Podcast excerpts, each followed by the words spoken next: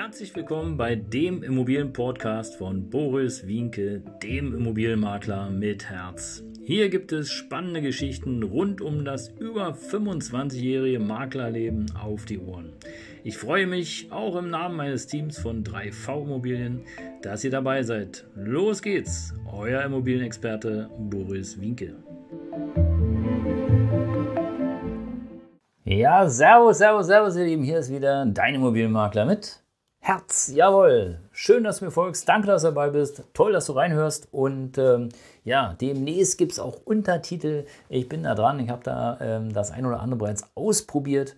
Äh, bin noch nicht ganz so zufrieden. Also vielleicht hast du ja noch mal einen Tipp für mich. Kommentiere gerne unterhalb des Videos, unterhalb des Podcastes. Denn äh, wie ihr wisst, denn äh, ich gebe ja hier beides raus sozusagen.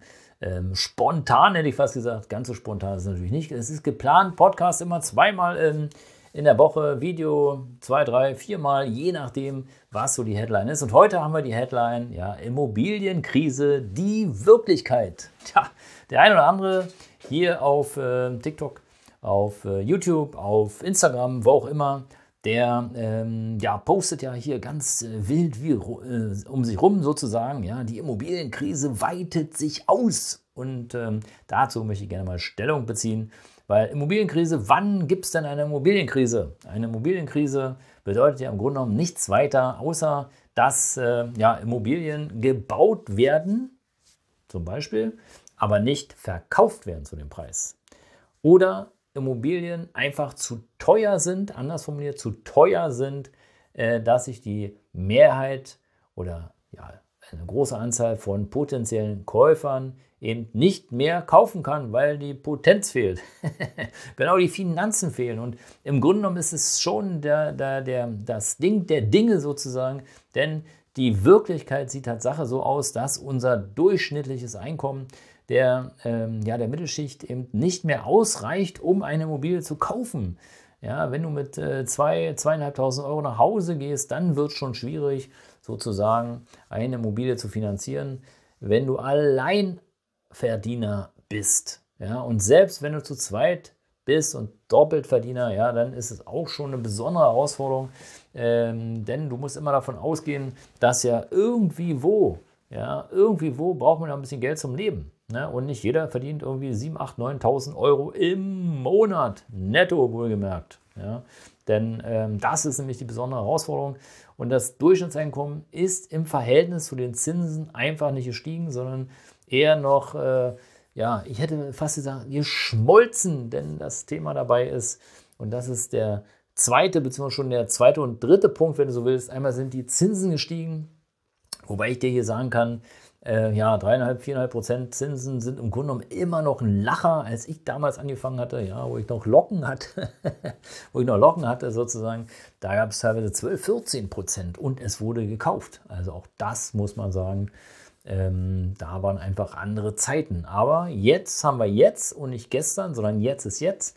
Heute ist heute und heute heißt es eben einfach, die Zinsen sind im Verhältnis zu den Preisen und das Durchschnittseinkommen einfach zu hoch. Und dazu kommt im Grunde noch, noch die Inflation. Die Inflation ähm, ja, schädigt ja jetzt den Immobilienkauf an sich nicht. Darum, davon reden wir nicht. Das ist Tatsache äh, im Gegenteil sogar ein Bringer. Ja, weil wenn du heute für, äh, sagen wir, ich, ein einfaches Beispiel, für 100.000 Euro eine Immobilie einkaufst, ja, dann ist die ähm, ja, durch die Darlehensabzahlung später einfach automatisch mehr wert. Das heißt, du bezahlst weniger Geld, hast aber am Ende mehr von. Ja, da mache ich sicherlich auch nochmal ein Video zu. Ähm, das ist mir hochspannend. Ja. Aber das andere Ding dabei ist ja, ja, du hast ja aus deinem Einkommen sozusagen, musst du ja den ganzen Teil der, der Lebensmittel, Lebenshaltungskosten, alles was dazu zählt, eben bestreiten. Ja, und wenn Inflation eben sozusagen einen Teil des Einkommens frisst, ja, dann hast du natürlich auch weniger zur Verfügung. Ja. Und das bedeutet beispielsweise, wenn du vielleicht früher, und da kannst du gerne mal in deiner Haushaltscheckliste nachgucken, ähm, wenn du früher vielleicht ähm, ja, 600 Euro im Monat oder 500 Euro im Monat für Lebensmittel ausgegeben hast, dann sind es jetzt bestimmt 700, 800 Euro. Und 700, 800 Euro tut schon mal ein bisschen mehr weh wie 500 Euro. Ist klar logisch, ist halt mehr. Ja. Also auch da äh, spielt es eine große Rolle, warum die Immobilienkrise gar nur so, ja, also so 50-50. Ja, es ist nicht so hundertprozentig, ja, weil es hängen zu viele Faktoren dran, äh, will ich damit sagen. Und der äh, vierte Faktor ist im Grunde genommen, ja, äh, große Baufirmen haben jetzt aufgehört zu bauen, Baustopp, ja, wegen äh, Probleme in den Lieferketten, wegen äh, Materialschwund, äh, wegen äh, gestiegener Lohnkosten, wegen gestiegener Zinsen oder unsicherer Märkte. Es ist ja verrückt, ja, wenn du heute teilweise eine Immobilie kaufen möchtest, ja, die Zinsen, die, die springen ja mal hoch, mal runter, mal hoch, mal runter, mal rechts, mal links.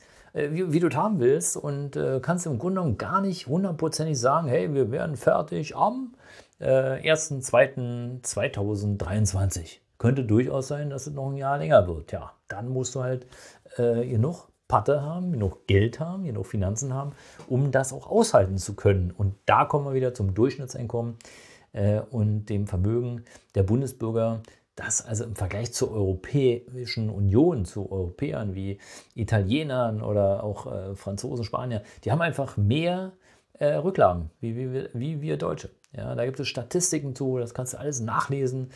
Es ist äh, fantastisch. Also es reicht Tatsache nicht. Und jetzt kommt als i-Tüpfelchen obendrauf noch, wie gesagt, das große Baufirmen, äh, letzte Woche, glaube ich, war es Vonovia, ähm, jetzt heißt es, glaube ich, Müller äh, oder so, wie sie heißen, ja, die einfach mal sagen, hey, ich lasse den Schlüssel fallen, äh, ich mache gar nichts mehr. Äh, es wird nicht gebaut, Punkt.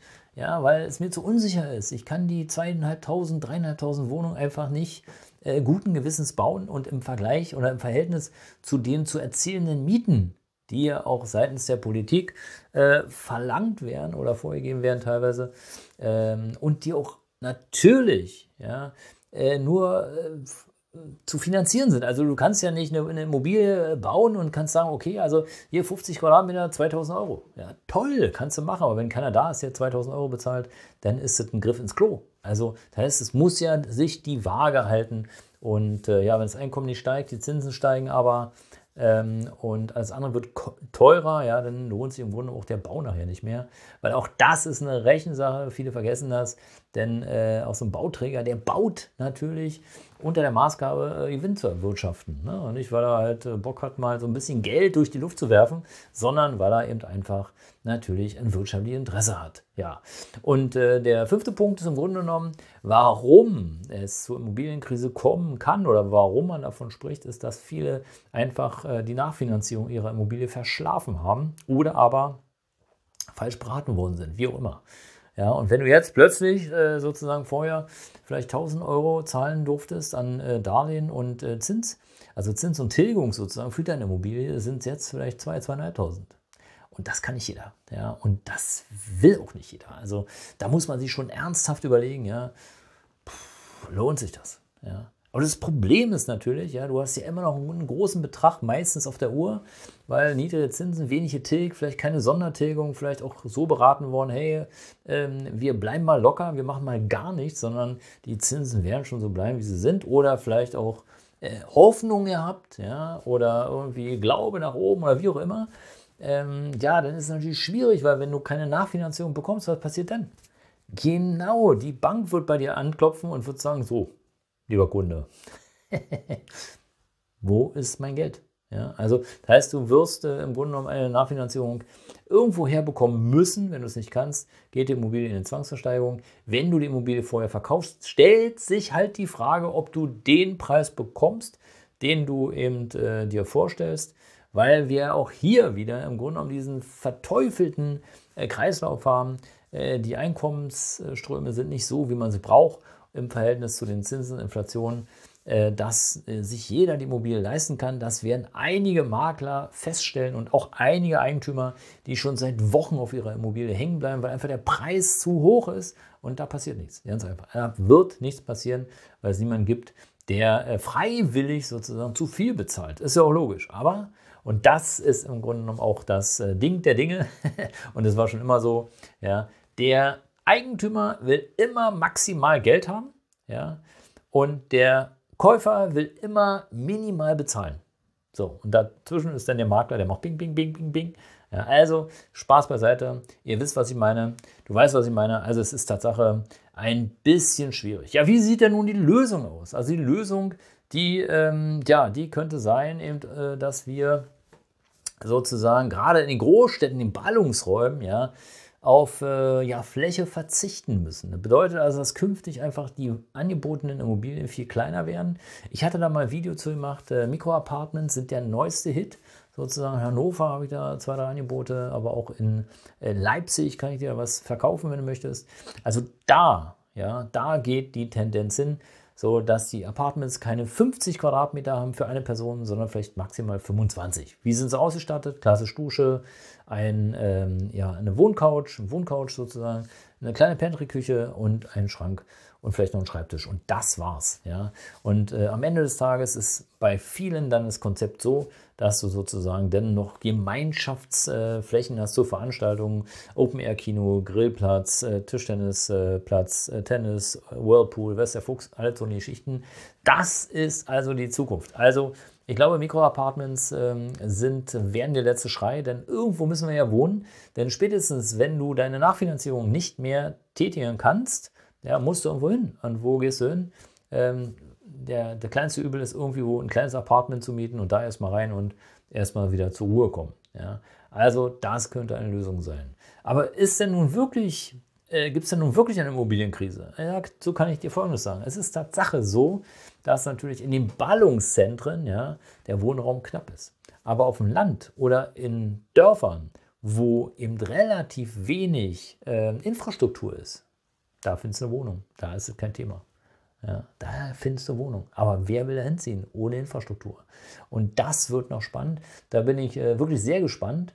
Und äh, ja, wenn du auch gespannt bist und mehr erfahren willst, dann abonniere auch gerne den Kanal, aktiviere die Glocke. Ich freue mich auf dich. Danke, dass du dabei warst und deine Kommentare. Äh, darauf freue ich mich ganz besonders. Und äh, wir hören und sehen uns. Bis bald. Dein Immobilienmakler mit Herz. Ciao.